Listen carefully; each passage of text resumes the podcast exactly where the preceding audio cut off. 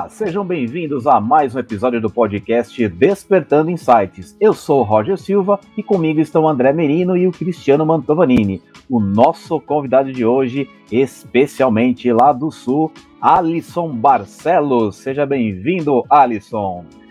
Olá, Roger. Olá, André. Tudo bom? Prazer estar aqui com vocês. É, as felicidades que o mercado de eventos vai nos trazendo, né? Vai fazendo essas conexões incríveis aí. Exatamente, aí é uma coisa que é duradoura, né, cara? Você faz um contato com algo que tem é, realmente a, a, via de mão dupla, né, dos dois lados poder se ajudar, a tendência é a gente crescer.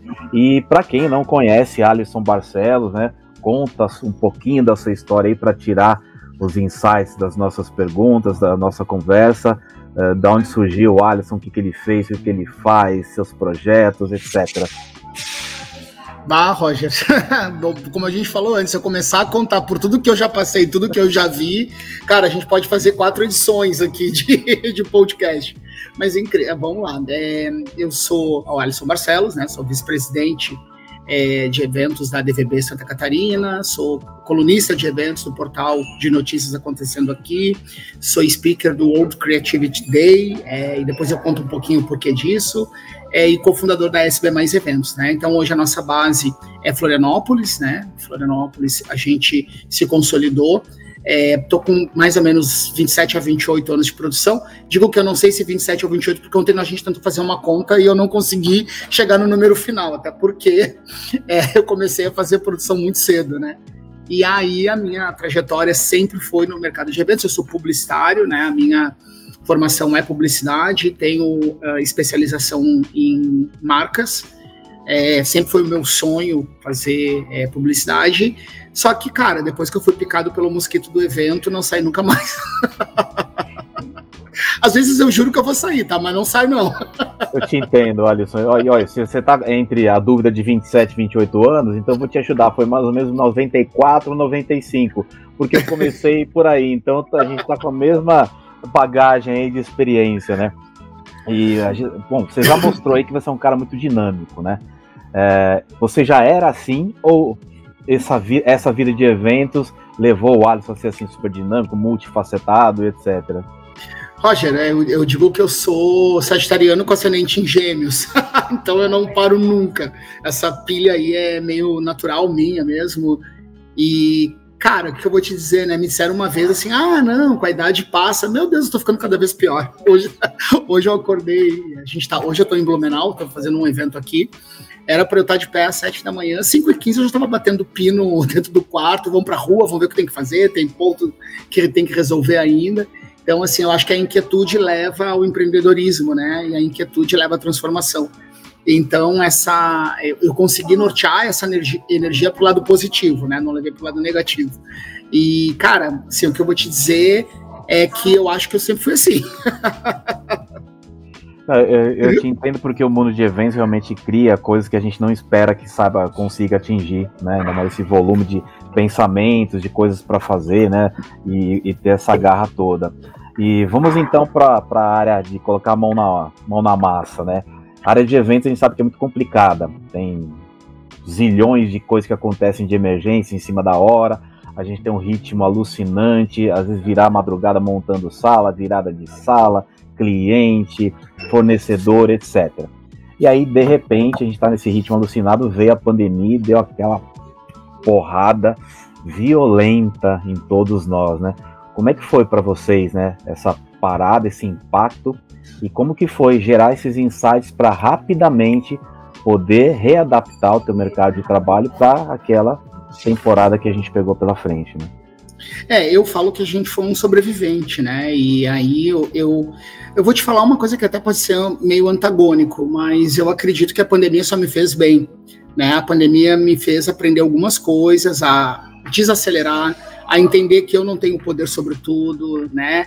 É, Para mim foi um pouquinho é, mais é, desafiador, porque é, eu levei, né, o nome da empresa não era SB Mais Eventos, era Alisson Barcelos Arte e Eventos, e foi fundado em 2009. Eu já tive outras agências e depois eu conto um pouquinho da minha história.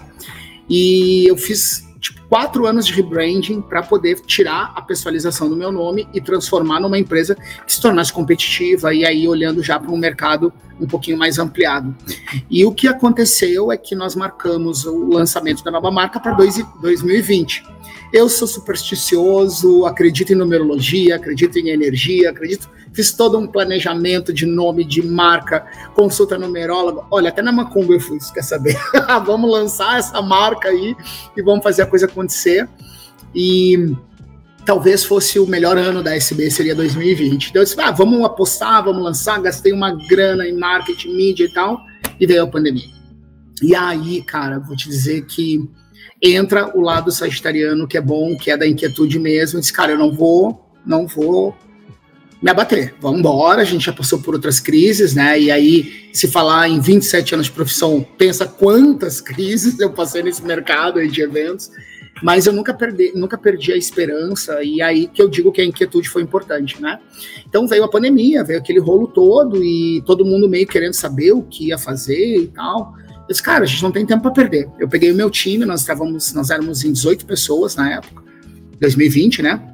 E eu disse, olha, vocês vão ter que sair, a gente vai ter que fechar a empresa, e eu vou manter vocês todo ano de 2020. Já fiz meu estudo financeiro, eu consigo manter todo mundo aqui. Fiquem tranquilos, vamos respirar, a gente vai passar, enfim. E aí eu disse para todo mundo, desde o administrativo até a produção, que eles tinham que trazer três ideias para mim uma semana depois, para nossa primeira reunião, é, para tomadas de decisão. O que, que a gente vai fazer, né?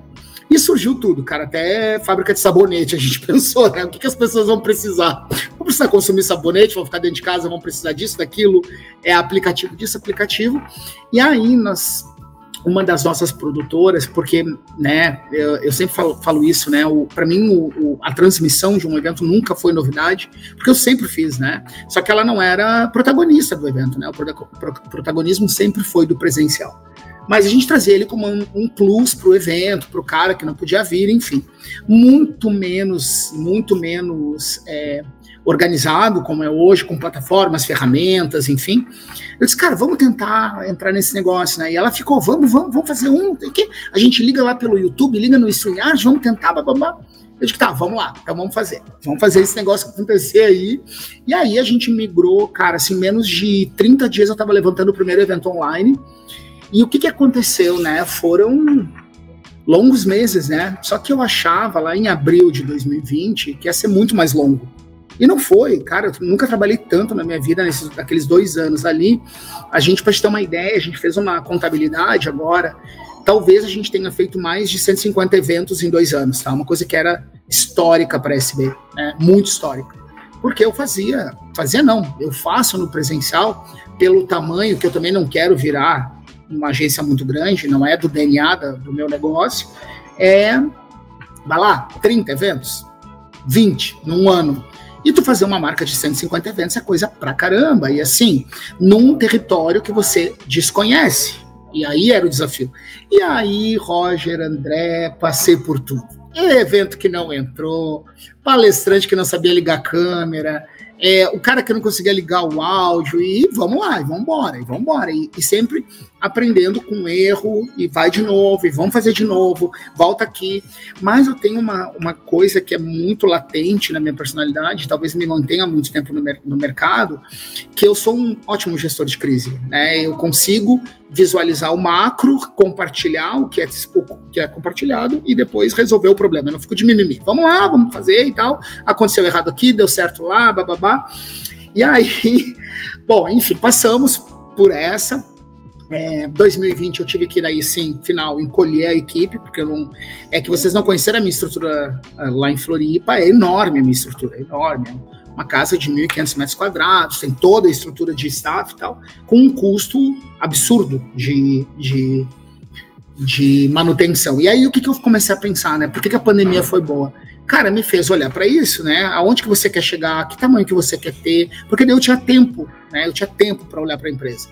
Porque a gente vai no, no ritmo, como tu bem falou, o produtor hoje é um cara que não para, eu não paro. Então eu já emendo, já pego uma mala, já tiro a mala, agora eu tô aqui em Blumenau, amanhã eu tô em Floripa, semana que vem eu já tô em São Paulo, na outra semana eu volto para Blumenau, então não para nunca.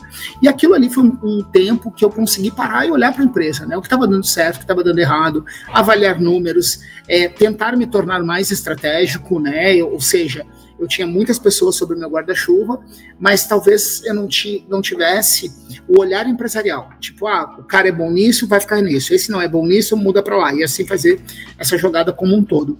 E aí, cara, a pandemia para mim foi incrível, né? Nesse, nesse momento. Graças a Deus não perdi ninguém próximo, né? Então, automaticamente isso também me torna um sobrevivente, um, um, uma pessoa abençoada. E aí, cara, veio uma virada em 2021 insana, assim, é, as pessoas começaram a nos procurar, porque automaticamente quando tu entra no digital, tu não tem mais fronteiras. E aí eu recebi, eu acho que talvez o maior desafio da minha vida, que foi organizar o, o IA 2020, que é o maior encontro da arquitetura mundial, que nós fizemos em 2021, que era um evento para ser presencial no Rio de Janeiro. Em 2020, com a pandemia, não deu para fazer. E, eu, e assim, do zero, eu tinha 50 dias para entregar um evento em cinco idiomas, incluindo mandarim, é, e aí tinha até um evento chamado Palco China Brasil. E aí tu pensa, né? A gente está ali aquecendo, acelerando os tamborim para ir para o digital e tu descobre que a China tem uma ferramenta completamente igual à nossa, só que nenhuma conexão com a nossa. Então o YouTube deles é um Xing Ling Yangon Yaku lá, que não pode liberar nada de imagem, não sei o quê, e nós correndo para produzir o evento e tal. E aí a gente se tocou, cara, Macau, manda para Macau. Macau é língua portuguesa, vai ficar mais fácil para a gente conseguir se comunicar com os caras e tal. Conseguimos burlar os sistemas e levantamos o evento em 50 dias. 88 mil pessoas conectadas, 195 países, sete palcos simultâneos. E aí eu disse, cara, a gente é bom nesse negócio aí, hein? então vamos começar a rodar esse Brasilzão aí. E aí que, que eu falei, a gente começou a se tornar uma referência nesse assunto, não só no Sul, né? A gente já tinha bastante trabalho no Sul, e eu tinha uma questão que o meu cliente me pegava em Floripa e me levava para São Paulo. E aconteceu o contrário. Agora os caras de São Paulo começaram a me achar em Floripa e me levar para São Paulo. Então, assim, é uma puta oportunidade, né? A gente teve a oportunidade. A gente trabalhou para Volkswagen, a gente atendeu, atendeu grandes marcas, entramos, fizemos alguns eventos para Malve é, duas rodas, marcas grandes, assim, porque os caras, eles precisavam continuar se comunicando, mas como, né? E era a única ferramenta que tinha. E aí, rapaz, chegou 2022 com tudo, e eu disse, agora? De novo, vamos chamar a equipe, chama para trabalhar, para tudo, monta planejamento. Então, assim, é, é, é, é, isso que eu falo, né? Quando a gente tem, eu acho que esse entendimento, né, de que nem só é o lado ruim, e que aquilo, aquele problema pode virar uma oportunidade, tu chega numa área mais confortável. Trabalhoso é, como é qualquer outro né, movimento, só que agora a gente está tendo uma nova realidade né, do mercado, que é o que a gente estava conversando ali nos bastidores. Né? Vai ficar híbrido, vai ser online, vai ser presencial? Qual o modelo para cada um desses, né, desses entregáveis? O que, que o cara quer realmente? Porque deu uma bagunçada geral, tá? Eu senti muito assim. Até as grandes marcas que eu já atendi aí nesses nesses 20 e pouquinhos anos de, de profissão, nem elas sabem o que elas querem, porque mudou a forma de se comunicar, mudou a forma de se relacionar, mudou a forma de, de agir, né? Então, assim, não, não só comunicado, comunicação, mas também o próprio valor, né? Então, a gente está vindo para um mercado em 2022 sem orçamentos pré-definidos, né? Porque para quem sabe, né, quem é do mercado, sabe que as empresas determinam até setembro as verbas de marketing do outro ano e aí essas verbas vão sendo condensadas dentro de um planejamento estratégico até 10, 20 anos, né? Tem cliente que tem planejamento de 30 anos. E aí, cara, o que aconteceu? 2019 tinha um planejamento de 2020. 2020 não foi usado, jogou para 21 Jogou no modelo online, que é um pouco mais barato, não quer dizer que é muito mais barato, dependendo da entrega. E 2021 não planejou 2022. Então, assim, a gente volta com um mercado super aquecido, com uma super dificuldade de mão de obra, porque muitas pessoas migraram para outras profissões, porque tiveram um tempo para pensar se queriam continuar essa vida louca de eventos. E aí começa a voltar agora planejar 23. Então, 23 agora é a minha aposta de que vai ser um baita ano. Tô com seis contratos bons fechados, aí talvez hoje a gente feche mais um. E é isso, é, é, botar a mão na botar a mão na massa e não deixar se abalar, né? Como, como vocês me falaram no dia que nós conhecemos, né? A questão do encantamento, a questão do olhar. Eu acho que o, o cliente, não que é, não fosse, mas eu tinha eu sempre tive um olhar muito carinhoso pelo meu cliente, né? Afinal, é ele que paga minha conta, que paga meu salário, enfim. Mas esse encantamento, ele cada vez mais se faz necessário, porque agora a oferta é muito grande. Então, a gente volta aí com esse olhar, né, como o cliente no centro, não mais o produto, né? Porque algumas empresas acabavam é, confundindo um pouquinho o olhar do produto e o olhar do cliente. E hoje, se o cliente não for bem tratado, bem cuidado, com informação, enfim, ele cai fora. E aí, cara, tu perder. Hoje, tu perder um cliente é um problemão, né? Para um mercado que está começando a aquecer de novo, que está aquecido não porque ele foi agora em 2022, mas que ele está começando a reaprender qual é o modelo que a gente veio para ficar. Só um resuminho aí do que foi esses últimos dois anos. Muito bacana, Alisson. Primeiramente, cara, obrigado aí por você estar com a gente. É um prazer imenso tê-lo conosco aqui. E você foi falando, cara, e não tem como não lembrar de uma situação que eu passei quando você fala da questão da, da migração do presencial para o online. Né? Eu, em 2019, acredite, eu falei a, a seguinte frase: eu jamais farei um treinamento online. Eu falei isso, cara. Eu falei, né? Eu sempre fui muito do presencial, trabalho há muitos anos com treinamento, dou aula em faculdade, tudo presencial, cara. E para mim era algo muito distante. Eu tinha, eu ainda tenho uma certa dificuldade de falar em câmera, né? Principalmente é, situações ao vivo assim é bem tranquilo, mas a gente falar para uma câmera para mim ainda tem muita dificuldade. E eu, eu falei isso, cara. E, e, vem a pandemia, né? Vem a vida e dá um tapa na nossa cara e fala assim, né? Ou você tem que se adaptar ou você vai morrer de fome, né? e, e, e, aí a gente percebe, cara, a gente percebe com tudo isso que o online não é esse monstro que parecia. E como você falou, você foi muito feliz no que você falou, cara. A gente acaba atingindo um, um, um grupo de pessoas, atingindo um público que a gente nem imaginava. Por exemplo, o nosso podcast hoje, cara, a gente ele foi criado na pandemia e hoje nós somos reproduzidos em 22 países. Puta, Nunca que, que, passou pela nossa cabeça que a gente ia se reunir aqui para bater um papo com convidados e a gente alcançar tanta gente, né? E aí eu queria, eu queria perguntar para você justamente em cima disso. Cara, é, como é o planejamento da sua empresa? Porque pelo que você está contando para gente, as coisas foram acontecendo, o mercado foi se abrindo. E como está hoje o Alisson no planejamento com a equipe para desbravar mais áreas, mais públicos e, e, e mais fronteiras, vamos dizer assim? Tá, eu vou dar um spoiler para vocês aí, tá? A gente está internacionalizando a marca, então é spoiler, então logo você não novidades Parabéns. aí. É. é o que, que eu aprendi, tá, André? Assim, é, eu acho que esses planejamentos a longo prazo funcionam para grandes empresas, né? Aquelas empresas que têm um, uma não elasticidade, né? Como tem uma empresa pequena, uma empresa enxuta, e por isso eu falo que o DNA da SB é muito no, na questão do tamanho, né? Uma vez me perguntaram assim, tá, mas que tamanho você quer, ter, quer ser, né? Você quer ser grande? Eu digo, eu quero ser grande, quero estar entre as grandes, mas eu quero ser pequeno. Eu quero ter o olhar sobre o meu cliente, eu não quero fazer atacado de cliente, né? Eu quero ter clientes bons, atender com carinho, com conforto e tal, e seguindo lá o que tu ensinou lá no curso, né? Encantar esse cara, que esse cara olhe para mim e diga assim: puta, o Alisson tá junto, eu não sou. Lembra da propaganda da GVT, né? Não é mais um dígito, né? O cara é o cara que tá ali. Então, assim, ó, é, o meu planejamento hoje, a gente já está construindo 2023 é, como eu falei anteriormente, né? A gente teve que trocar a roda com o carro andando. Com, sou igual a você, eu tinha uma, um medo dessa câmera maldita e ter que falar e ter que dizer. Só que tem uma coisa, cara, que é impressionante, que é o fator sobrevivência. Ou você faz, você não sobrevive. Não tem escolha, né? Não tem um coleguinha lá que vai dizer, ó, oh, André, tá aqui, teu dinheirinho de todo mês tal. Não existe isso no nosso mercado, né? Principalmente nós empreendedores, é a rotina o tempo todo. Então, como é que eu faço hoje, né?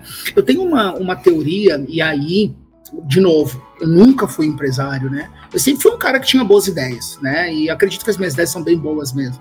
E tive uma oportunidade, e dou muita oportunidade, botei muita gente no mercado e ajudei muita gente durante a pandemia por essa minha facilita facilidade de, eu digo, de ter o olho de Thundercat, né? Pessoal mais jovem aí, se não souber, pesquisa lá no Google que quem é o Thundercat. Então era o olhar além da visão, eu ia lá na frente e tal. Então hoje como é que eu faço? Eu sigo uma filosofia, né, de que a empresa ela tem que ter um planejamento que mantenha um caixa que pague as minhas despesas durante quatro anos. Então, sempre vai ver na SB, quatro anos eu tenho tudo pago. Se não entrar nada, estou com tudo pago, pago todo mundo, não devo para ninguém. Por que isso? Porque o mercado de eventos ele é muito sazonal.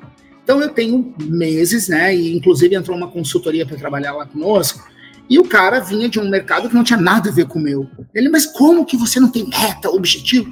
Cara, o meu mercado é sazonal, eu não tenho como fazer por mês tu me dar uma meta que eu tenho que vender 300 mil, eu não vou conseguir. Então, eu ensinei ele a trabalhar por quarter, eu lá, o, né, o, o publicitário que não sabia ser empresário. Por quarter, eu faço avaliação, a manutenção de conta, a manutenção de cliente, e aí vou fazendo as mudanças e as as coisas que têm que, têm, que serem feitas, né? Mas eu tenho uma vantagem, eu acredito, né? É, que como eu passei por muitas crises, eu peguei, imagina, eu fundei a SB em 2009, que era Alisson Barcelos. Veio a crise de 2010, 2011 ali, né? Que teve aquela, aquele baque no mundo inteiro. Depois veio de novo outra crise de 2016, e ali vão de novo. E essa última me despertou para isso. Eu acho que realmente, né, eu ouvia muito aquilo, ah, que se cresce na crise. Se cresce, cara, porque tu tem tempo para olhar.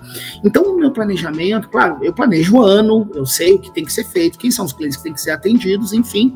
Mas eu não faço mais muitos sonhos, sabe, André? Eu vou muito na vida real. Cara, o que que tá acontecendo? Vamos para cá? Vamos para lá? Não gosto de nada engessado. Então, porque o meu produto não é um produto engessado, né? O produtor que te disser assim, cara, tá aqui a, a, a receita do bolo, o teu planejamento vai dar 100% certo, o cara vai entrar na hora certa, a cadeira vai chegar, não vai precisar dois geradores. E aí, cara, se tu entrar com essa cabeça, foge do mercado de eventos. Foge. E todo mundo que vai trabalhar comigo, eu falo isso, né? Dois, duas qualidades de um produtor de vendas: lidar com a diversidade e ter um bom network. Então, assim, tem essas duas e predisposição, né? Eu digo que predisposição é 70% na vida, né? Então, se a gente já tem, já tá ganhando o jogo. Mas isso vai te ajudando a entender como funciona o meu mercado. Então, se o meu mercado é assim, o meu produto auto automaticamente tem que ser adaptado a isso. Né? Então, eu não faço muitos planejamentos, assim, ah, o único planejamento foi quando eu comprei a sede da SB, que era um valor muito alto. E aí, cara, olha, olha como eu sou sobrevivente. Eu comprei uma, essa casa que você tem que conhecer, é linda, a produtora é linda. E tinha todo um ideal ali, né? Vai lá, tava com 40, quase 40 anos, hoje tava com 40. Enfim, o sonho da casa, né? O sonho da casinha, de ter aquele bonito e tal, construir uma puta estrutura. O que, que aconteceu? Veio a crise de 2016. Eu perdi todos os meus clientes, todos. Todos porque eu atendia muita empresa grande. E qual era o erro que eu cometia? Eu não ia atrás do cliente, o cliente vinha atrás de mim, porque eu já era conhecido dentro do mercado. Então os caras iam, ah, tem quatro projetos. É, desses quatro projetos, eu mantinha toda a minha estrutura e ainda sobrava um dinheirinho bom, porque era outro mercado. Então, até 2016, eu digo que o mercado era diferente do mercado que está hoje, né? e que passou na pandemia. Então tinha dinheiro, o mercado tinha dinheiro e evento sempre foi um produto que deu muito dinheiro, né? Porque tinham muitos vendáveis, tu conseguia vender os ativos no mercado de eventos são muito grandes. Só que, cara, quando veio a crise de 2017, tipo, meu, eu não tenho plano comercial, eu não tinha plano comercial, André. Cara, que amador. De novo, para, olha para a empresa e diz, vamos parar, vamos fazer um plano, cartão de visita, um site decente. E aí, eu me planejo assim, eu vou vendo qual é a diversidade que vem pela frente. Você lembra do Come Come lá, que tinha aqueles fantasminha que um fugia, e ali eu vou me jogando pela vida. Pô, cara, muito legal. E assim, e já que você falou da questão da, da, das crises aí, né? São nas crises que eu costumo dizer que uh, se separa os, as crianças dos adultos, né? E a pandemia mostrou muito isso, né? Quem realmente estava junto do cliente, quem realmente tinha comprado o projeto. E, e, essa área de eventos, né, as pessoas às vezes acham que é só prestar um serviço, mas não é. Né? Porque um evento, para o cliente que está te contratando, cara, é, é o filho dele. às vezes a carreira ou, ou o momento da empresa depende desse evento. E nós, como, como você falou anteriormente, nós tivemos a grande oportunidade de conhecê-lo lá no Conex, né, em Criciúma. E não sei se você vai lembrar que um dia antes do Conex, às 9 horas da noite, é, a gente estava lá, foi eu, Roger e o Cristiano, a gente foi lá testar o palco, o equipamento, ver se, o, se os slides estavam. E você estava lá, você estava lá com a Giovana, né? E, e, é justamente isso, as pessoas às vezes não entendem, ah, mas pô, porque já não deixou tudo, tudo pronto, cara, não é. Para quem realmente compra a ideia do cliente, para quem realmente quer ver o sucesso do cliente e que entende que o seu trabalho é mais do que simplesmente uma prestação de serviço, cara, é atenção aos detalhes a todo momento, a todo Sempre. minuto né? E eu queria que você falasse um pouquinho mais para as pessoas que estão nos ouvindo, cara, é, o, o, esse zelo, né, pelo trabalho do cliente, né? Porque o evento, na hora que o evento dá certo, né, os participantes vão parabenizar quem te contratou. Né? Depois é que vão, olha, pô, Alisson, eu gostei do evento, né? Mas na verdade o evento ele é do seu cliente. E, e conta para nós, cara, é, é, o, esse zelo, essa preocupação, como é que é fazer isso? Por favor. Não, André, então, é, eu acho que um dos grandes diferenciais que são. É, eu acho que é um pouco meu, mas automaticamente acabou. A, o, a, o Alisson Barcelos é o dono da SB, que era o Alisson Barcelos, a empresa, né? Sempre foi do meu DNA esse entendimento de que tu vai ver, todos os meus eventos, cada um é diferente do outro, eu não tenho marca registrada, porque tem aqueles produtores ou decoradores, seja lá qual for, que eles acham que tem que imprimir uma marca. Então, eu tudo meu é laranja, tudo meu tem que ter coisa pendurada. Não. O momento que tu me chama e contrata, né, o Alisson ou a SB, eu sou o cliente. Então, dificilmente, dificilmente tu vai me ver durante um evento com a marca SB, tu vai me ver com a marca do cliente. E aí, o papel do, da, do, do, do Alisson, né, dentro, do, dentro do, do organograma do evento, é muito delicado, porque eu tenho que blindar o meu fornecedor, que é o cara que não me deixa na mão às 5 da manhã, mas fazer caber dentro da verba do meu cliente com as exigências, expectativas e realidades ou não desse cliente, né? E eu sou esse elo que fica entre os dois coleguinhas ali, em atritos e ebulições, e cada um, né, com os seus, os seus medos e dores e amores, vamos lá, e tenho que fazer essa conexão entre as duas coisas. Eu digo que o evento quando tá de pé, já foi, já acabou, tem que pensar no outro. Então, para mim, o que mais importa no evento, o pré-evento e o pós-evento. O pré-evento, cara, é o planejamento, é o olhar, é o olhar estratégico, é entender o que está comunicando e para quem. E daí, como eu estava falando para vocês anteriormente, quantos caras vêm me falar hoje meu, eu tô com 47 anos. Os caras vêm, ah, porque o B2B do C, do H, do Z, porque eu sou live não sei das quantas. Meu, experiência do cliente, se não fosse, fosse feita no meu no meu tempo, tu não tinha cliente. Então o cara queria ser visto, ser lembrado, ser apreciado e tal. E hoje eu tô vindo, ah, hoje eu vejo isso, né, depois de 20 e poucos anos de profissão, que é tudo a mesma coisa, só mudou os nomes para ficar bonitinho ali, mais organizado, mas eu sou produtor raiz, então assim, cara, aquilo tudo lá que hoje todo mundo tem, né, técnicas para alguma coisa, eu já fazia. E como eu sempre fui muito é, tático, eu sempre fui da tática, eu pegava a mão, eu botava. Tu viu lá no dia do evento, eu vou, eu fico, eu olho, eu vejo a luz, eu vejo o som, liga tudo, quero ver funcionando e tal. Isso é muito do entregável desse, desses tempos que eu tenho de, de profissão. Por quê? Porque eu já vi tudo acontecer. Eu já tive, eu não vou dizer qual é a empresa, mas eu fiz uma, uma, um evento de uma empresa de energia que faltou luz porque explodiu o gerador, explodiu e ninguém pensou que tinha que ter dois geradores na minha mão. Pensa nisso, uma empresa grande.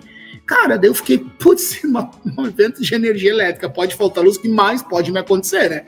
E aí, cara, eu posso sentar aqui, a gente abre uma cerveja, eu te conto cinco horas de cases. Então, quando eu vou pro detalhe, né, eu digo muito pro meu time, né? Deus se faz nos detalhes. Então, se você viu, e eu odeio que me diga assim, ah, não, ninguém vai ver. Cara, se eu vi, alguém viu. Se eu vi, se eu olhei, pode melhorar, pode fazer. Eu sei que tem adversidades, porque realmente o, o mercado de eventos, o evento como um todo, ele é muito orgânico, né? Como eu falei, nós temos um planejamento que eu sempre digo que é um balizador do que tem que ser feito. Aquilo não é cravado na rocha. Então eu vou olhando para onde ele vai e vou me moldando ao que tem que ser entregue. E aí sim, vira madrugada, como eu tinha falado pro Roger antes, vira. Às vezes tem que virar. Eu fiz um stand uma vez em São Paulo, é, a gente foi premiado nesse stand, que eu queria que ele ficasse mudando de cor. Pá, pá, pá, pá, eram colunas. E, e esse, esse cliente era um stand de 120 metros quadrados, que o concorrente dele era uma multinacional com 1.800 metros quadrados na frente dele. E ainda para nos ajudar, tinha uma coluna na frente do nosso stand. E esse cliente foi, foi aí que eu ganhei esse cliente. Ele está comigo agora já, acho que uns 8 ou 9 anos. E eu disse, cara, sabe o que, que vai encantar? Luz. Daí ele me mostrou os históricos dos stands deles. O stand de vocês é apagado. Porque eles se deixavam apagar pelo stand da frente. Ah, porque o, a marca X vai vir com tudo, porque os caras tinham grana e ele ali é apagadinho. Cara, vamos levantar essa, essas abas, né, do stand. Eu fiz um stand inteiro aberto, ele era uma ilha flutuando no meio do, do São Paulo Expo e ele mudava de cor. Tinha uma hora ele ficava verde, uma hora ele ficava azul, uma hora ele ficava violeta, e eu ia nas cores e os caras. A, a minha esquina era a esquina da saída da plenária. Meu, stand mais visitado foi o nosso. Foi o mais visitado. A gente ganhou prêmios, cara. Bom, enfim, que para mim o maior prêmio é o cara assinar o contrato contigo depois e nem te perguntar preço, porque daí depois eles não perguntaram o preço. E aí, quando tu vai para esse olhar, né, e esse entendimento do, do, do, modelo de negócio, as coisas começam a ficar mais confortáveis. Tu vai para um lugar mais confortável, né? Mas eu tenho uma coisa que assim, eu tenho muita paixão pelo que eu faço, muita paixão. Então, quando eu vou para um projeto, assim, é, eu te confesso que eu fiz alguns aí no, no, na minha carreira que eu me envergonhei, tá? Que eu disse, cara, liguei o piloto automático, fiz um chupê-colê lá do Pinterest, joguei e deu certo e tal, então repete. E aí eu digo, cara, eu tô perdendo meu DNA, que era justamente olhar para o meu cliente, entender qual era a dor dele e trazer soluções criativas. O que, que eu posso fazer com, né, com essa ferramenta que eu tenho? que é, eu acho que é um talento, né? Eu acho que a criatividade ela é um talento e ela tem que ser nutrida e ela tem que ser trabalhada e tal. E aí, cara, é, eu fiquei muito envergonhado. E eu disse, eu não vou fazer mais isso, não é. não Falei para o cliente, porque eu tenho isso também. Falei, cara, olha, teu projeto podia ter ficado melhor. Não, mas tá fantástico. Não, não tava. Não tava, tá aqui a referência. Lembra que eu te mostrei lá no meu celular, tu gostou? É só reproduzir aquilo ali. Então, é, eu acho que esse movimento, né, essa paixão é, tá hoje dentro de mim, está dentro da minha equipe, e eu vi hoje na, no evento aqui da na parte da manhã um, um palestrante falando exatamente sobre isso, né? Era um evento só para líderes. Quem que você quer liderar? Né? Qual é o objetivo e qual é o seu papel e responsabilidade sobre o liderado, né? E eu fiquei, cara, é conseguir manter vivo o DNA da minha empresa, vivo o, o objetivo pelo qual eu trabalhei tanto, é, que eu falo muito, né? Cara, tu, tu, passar dois anos como a gente passou, né? É, é muito orgulho, né? Tu te manter no mercado e os caras, assim, ó, tu começar a atingir mercados que tu não. Tu, sério, cara, eu sou super simples nesse ponto, assim, nunca vou querer ser papa de evento, nada disso, mas foi tanto um movimento bacana, assim, eu me sinto tão privilegiado, né, de ter conseguido passar por isso, que não tem como não ter paixão. E eu dizia para minha turma, cara, se vocês não tiver paixão na vida, seja lá pelo que for, cai fora, cai fora, não vai dar certo. Né? Então, é isso, é, é um pouquinho né, da minha história e, e é um movimento bem bacana. É, esse é o caminho, né, Alisson? Porque eu também prezo muito por isso. E eu sempre falo, tanto em palestra como treinamento, a gente tem que amar o que faz. E amando o que a gente faz, o engajamento vai ser 100%, a entrega, a dedicação, tudo. E eu coloco a gente como uma velha guarda da produção, né, os dinossauros da produção, e essa sua inquietude mostra isso. A geração mais antiga é, olha alguma coisa, se eu olhei, se eu vi, alguém vai ver. Então a gente tem que prezar muito por isso. O André pega muito no pé em relação a isso, em excelência de qualidade. A gente tem, tem que ser sempre 100%. Quando a gente atende os nossos clientes, é exatamente essa essência que você acabou de falar. Eu quero entender a necessidade do cliente e oferecer para ele a melhor solução. E depois a gente vai discutir custo. Se ele não tem dinheiro, a gente vai fazer algo dentro dos moldes que ele tem. E às vezes, se não tiver, a gente faz alguma coisa em permuta, em parceria, mas tem que ser feito. Né? Então, esse desbravamento vem da gente. Essa inquietude vem do, da gente querer entregar sempre algo melhor do que a gente pode fazer naquele momento com as condições que a gente tem. Então, você isso. mostrou isso. E eu entendo que essa geração aí dos produtores mais antigos, quem passou por essa, esse gargalo aí de dois anos de pandemia e continuou, é porque tem um puta potencial. Quem não tinha, quem pensava nas estratégias básicas, limitadas, ficou pelo caminho, infelizmente. Saiu, saiu. Então quem consegue se superar, supera em qualquer instante, em qualquer momento. E eu gosto muito de uma frase, como a gente trabalha muito com o case da Disney, que o Walt Disney falava. Eu gosto do impossível porque lá a concorrência é muito menor. Então, eu amo essa qualidade, cara, aonde você enfiar o seu dedinho, você vai concorrer. Então você estava com um stand que era 10 vezes menor do que o concorrente, mas chamou muito mais atenção. Por quê? Você entregou ali toda a tua qualidade, todo o teu carinho, tua emoção, todo o teu profissionalismo. E vamos voltar agora no tempo, né? Você já contou tudo que você fez, sua dinâmica. Antes, o Alisson pequenininho ali, né? Como que a criança Alisson imaginava que seria o futuro dela? O que, que você tinha como sonho da sua vida que te levou a cair nesse mundo de eventos? Sabe que tem uma, uma outra frase que eu gosto bastante, eu não vou saber te dizer de quem é agora, né? É, que você vai ser, você vai ser uma pessoa mais feliz se você conseguir chegar a 10% do que você acreditou que poderia ser. É, não sei de quem é a frase, eu, eu, eu, lembro que eu escrevi isso, tinha num, num, cartão da SB, tinha essa frase, e tu sabe que é, hoje, né, com 47 anos, vendo, revivendo a minha história, repasseando, né, nessa pessoa, eu acho que eu consegui chegar aonde eu quis, sabe, aonde é, eu queria estar, né, eu queria ter uma empresa, eu queria ter sucesso. Eu tive uma fase ali de sucesso fama, que é aquela insegurança ali, né, dos 30 e poucos anos e tal. E eu atingi tudo, tudo assim. Eu posso te dizer que hoje, se eu tivesse que chegar a uma conclusão, assim, né, é, daquele menino lá de Porto Alegre, que foi morar em Criciúma, que passou, né, por uma crise, a gente teve a crise de, de 91, 90, né, do plano Collor, meu pai perdeu tudo, e eu tinha. Essa inquietude me ajudou a sair disso também, né? Porque eu não aceitava aquilo, aquela condição e fui trabalhar muito cedo. E eu acho que o meu. A minha criança ia ter muito orgulho é, do velho, né? De mim, hoje. Porque, assim, eu trilhei tudo pelo caminho do bem, eu não enganei ninguém. E isso muito da nossa geração, né? A gente era muito cobrado, eu sou de 75 que era isso, né? Você tem que fazer bem feito, você tem que ser o melhor, você tem que ser isso, você tem que ser aquilo. A gente tinha que ser tanta coisa, né? Que eu digo, quem sobreviveu a, ao Mertiolate e a, e a bala soft, sobreviver a qualquer coisa. Então, é, não tem muito, não tem muito o que falar, né? Mertiolate que arde, né?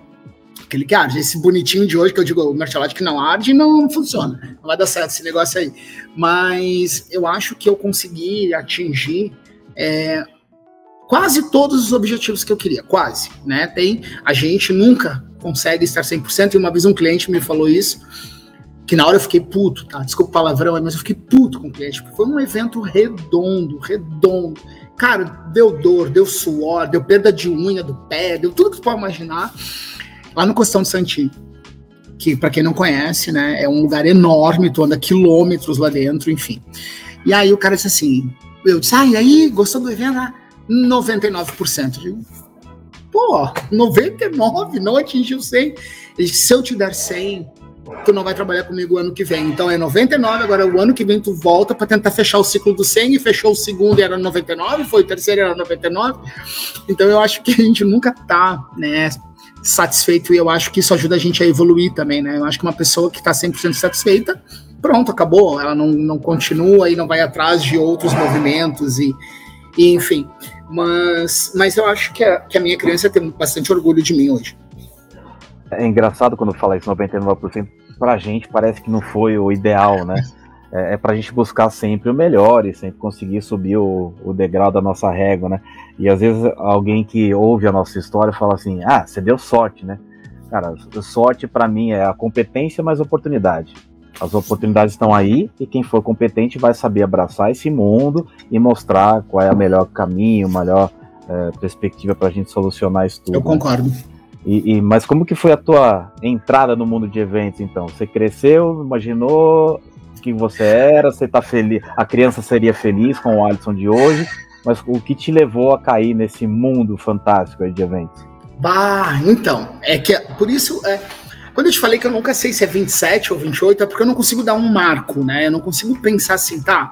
Quando que eu disse que eu estou fazendo eventos? Desde moleque eu já fazia, tá? Eu inventava moda, inventava festinha, e tinha que arrumar a festa, tinha que pensar como ia ser e tal. E aí, quando eu fui morar em Criciúma, né, em 90, 91, acho que foi 91, eu comecei a. trabalhava com meu pai, com a minha tia, enfim, mas, cara, um trabalho muito chato, coisa de escritório, não é para mim. E aí eu me juntei com um grupo lá e fui bati na porta do shopping, lá do único shopping que tinha na época, disse, cara, eu quero fazer um evento para ti. E na época não era nem evento, né? tinha um outro nome lá que a gente usou, não lembro bem, porque a gente não era produtor, a gente era promoter, né? Era mais chique e tal. E aí o cara disse: Não, então vocês vão fazer para mim um evento, o desfile do shopping. Cara, por onde começa esse negócio aí, né? Esse trem não vai dar. Mas ok, fizemos o primeiro, fizemos o segundo, e enfim. Isso foi 91 ou 92. Eu vim, tive que ir embora para Florianópolis. É, eu fiquei em Criciúma acho que até 96. Eu vim para Florianópolis e aí vim para estudar, já, né, o tempo já estava passando, eu precisava estudar, enfim, escolher a publicidade e tal. E aí é, eu precisava de um trabalho, né? Ninguém, me, ninguém sabia quem eu era, quem era o Alisson e tal. Ninguém conhecia o Alisson. E eu peguei um estágio na prefeitura de Florianópolis, é, até para poder ir exercendo dentro da assessoria de comunicação. Eu precisava exercer a minha profissão, né? Então, publicidade, vamos fazer publicidade e tal. E aí, cara, eu comecei a me enfiar numas coisas como estagiário. Estagiário. Eu me metia em tudo que tu pode imaginar.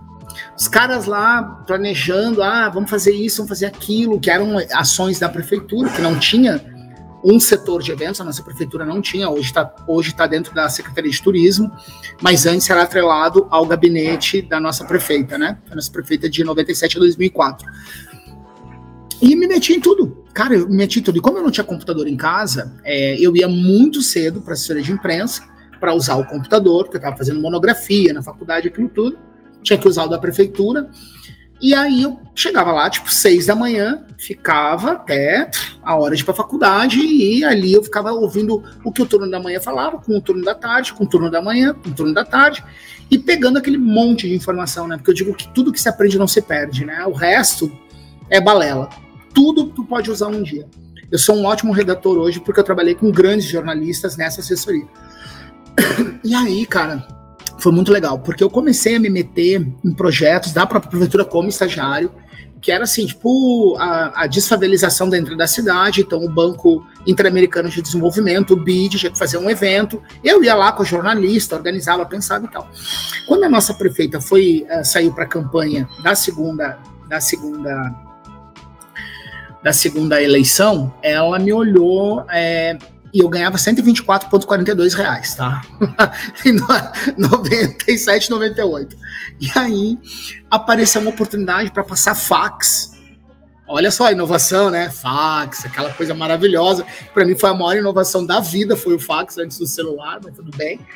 E era 500 reais que eu ia ganhar. E aí eu me, entrei na campanha, digo, vamos, tô, tô dentro, quero trabalhar, preciso ganhar dinheiro, tenho que pagar a faculdade, comprar roda de carro, porque eu fui comprando um carro, meu primeiro carro eu comprei por etapas, né? Quanto caso, comprei a roda, depois a outra, fui comprando e tal, até fechar o valor do carro.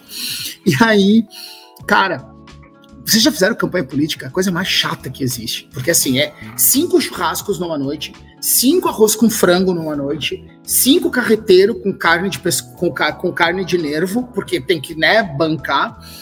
E eu cheguei para ela e eu morria de medo dela, porque ela é uma mulher bem forte, bem firme, sou um fanzaço dela. Eu cheguei na sala um dia de manhã, porque eu acordava cedo e aí tinha que usar os computadores para poder, né, finalizar e tal. E eu olhei para ela e disse assim: tá, eu posso dar um palpite, né, né, para a senhora e tal? Assim, claro, o que, que foi? É muito chato essas coisas que a senhora está fazendo. Ninguém quer saber desse, desse arroz de carreteiro que é com nervo. É melhor, vamos fazer temático, vamos fazer os seus encontros temáticos. E comecei a me enfiar e fazer um monte de coisa. E aí, ela ganhou a eleição de 2000, e, de 2000 para 2004 e me convidou para ser assessor de eventos da Prefeitura Municipal de Florianópolis. Então, assim, de em dois anos eu virei o assessor de eventos da prefeitura e aí, cara, fui para Beira Mar de Florianópolis.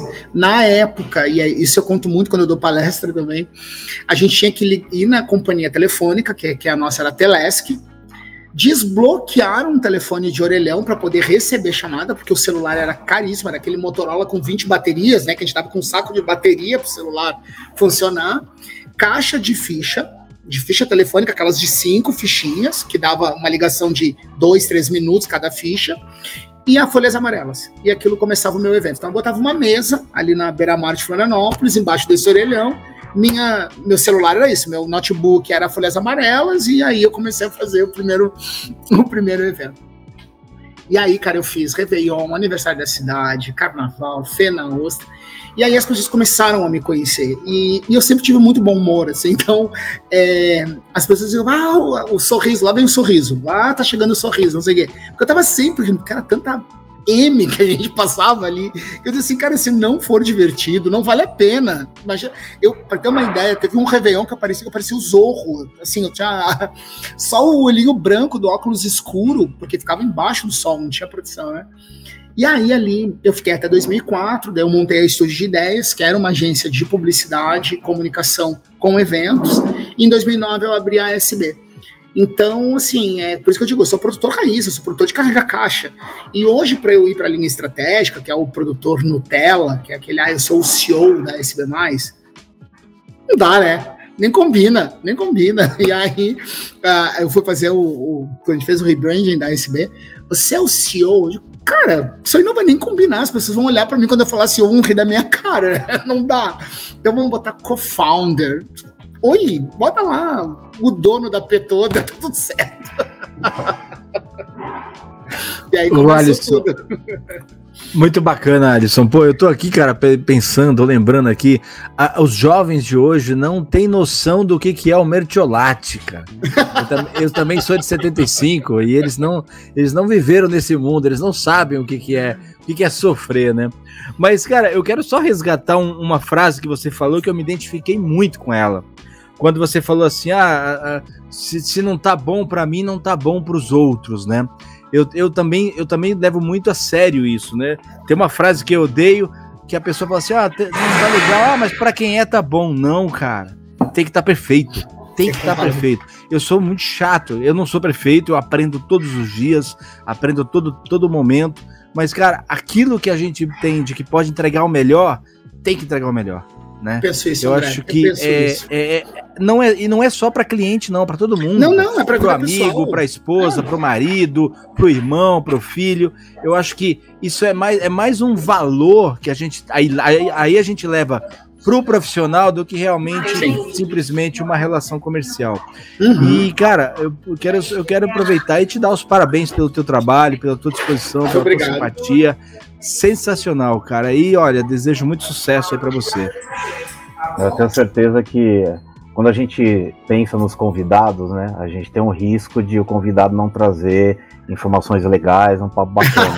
e graças a Deus a gente tem dado uma sorte tremenda que quem é, é o nosso olho também, né? É o olho claro, de, de tempo. É o olho treinado. É, é esse cara tem diferencial, assim, além de ser uma grande pessoa, né? É, mas se ninguém além... quiser nos ouvir, Roger, também é. tá tudo certo, porque a gente se divertiu nós três aqui, tá tudo bem. Também, mas, certeza. Isso, mas a gente isso. pede audiência, tá, galera? Exatamente, não, isso tá valendo. Pede like e tal, né? Tem gente que adora, não, 30 mil likes na minha postagem. Puta, isso é fantástico. Né? Então, é, a, a, geração mais antiga não se preocupa com isso, se preocupa em mostrar o nosso potencial, mostrar o que a gente pode fazer a nossa qualidade. E eu vou além aí do Metilade que arde, quem não, nunca se engasgou com uma bala soft não a sabe soft o que era maldita. É, tá? Porque eu quase soft. morri por, contra uma bala Roger, dessa. Tem mais uma, tem o Neucid, né? A gente sobreviveu ao piolho. Eu não vejo a juventude ter piolho. Eu tinha piolho, eu andava com as fraldas malditas na cabeça. Imagina, olha a quantidade de cabelo que eu tenho. Isso aqui com piolho, tu não tá entendendo o que é. Daí minha mãe botava aquele Neucid que matava a criança, e daí pra dormir, pra tirar o mosquito, botava aquele boa noite tóxico na gente cheirando aquele negócio. Cara, não tem como a gente não ter sobrevivido. E aí tu vai dizer que tu não vai pois sobreviver é. a uma crise. Não sabe é. o que é crise. Quando eles vêm com aquela mãozinha assim, estou, estou mal, hoje não estou é. bem. É. Coleguinha, Poxa, a minha joga postagem não teve trás. like hoje, né, cara? Pelo amor de Deus, né? É uma mudança, né? Fantástica. A gente só tem a agradecer, né, a tua participação, Alisson, e aproveitar aqui o espaço que a gente tem, né, para todos os convidados. Por favor, passe seus contatos, site, e-mail, LinkedIn, Instagram, tudo que você quiser divulgar, por favor, conte aí pra gente, pra gente divulgar para os nossos ouvintes. Legal, vamos lá. Então, a maior comunicação hoje eu tenho é via LinkedIn, né? Então é arroba Alisson Barcelos, é Barcelos com L. é, ou SB maisinho mesmo, né, ícone SB mais eventos. Na rede, na, no Instagram é Alisson Barcelos, é normal, mas o SB é SB mais por extenso.com.br e o site é sbmaiseventos.com.br. É, sou eu, não é robozinho que fala lá, é tudo eu que respondo. Então vai ter contato direto comigo e, cara, queria agradecer para vo a vocês, né, a oportunidade. Eu acho que quando a gente pode contar a nossa história, é, isso pode ajudar outras pessoas, né? E eu aprendi isso com a pandemia. Né? Às vezes a gente se sente muito solitário na profissão e muito solitário na vida pessoal e muito solitário é, no mercado como um todo e tu não compartilha a tua história e aí tu acha que aquele cara tá crescendo mais do que você ou que a grama dele realmente é mais verde que a tua, só que tu não vê o que o cara passou, né? E hoje eu, eu adoro aquela, aquele memezinho, eu tenho usado muito. Cara, respeita a minha história, não vem contar para mim, respeita a minha história, né? Se tu quer me, me avisa, cara, eu quero te enrolar. Daí eu vou ficar lá, a gente vai pegar uma cerveja, tu vai me enrolar e tá tudo certo, né? Mas enfim, eu acho que o crescimento é feito com compartilhamento, né? E eu sou um super favorável de pode me chamar a hora que quiser, porque eu vou estar sempre disponível para falar, seja lá sobre o que for, porque eu acho que o compartilhamento ajuda no engrandecimento, né? Seja, sempre a gente vai tocar o coração de alguém. Eu acho que em algum momento, né, a gente vai tocar o coraçãozinho de um colega que vai se sentir estimulado, que vai se sentir motivado, que vai dizer assim, cara, puta, eu ouvi o Alisson aquele dia e a história do cara é pica, e ele tá aí. Então vamos lá. Como eu digo, né? O, eu só boto o banco de couro, o chassi é de 75. Então, se eu sobreviver, vamos Cara, é, é, bem por aí, viu? Alisson? a gente entende isso também. É, e não é só. É, acho que as parcerias também funcionam muito bem, né? Então, isso. Confiar concordo. nas pessoas e fazer parcerias com quem realmente tem algum propósito, tem algum objetivo futuro na vida. E realmente isso prova também que a idade não é empecilho nenhum né, para a gente poder trabalhar e produzir.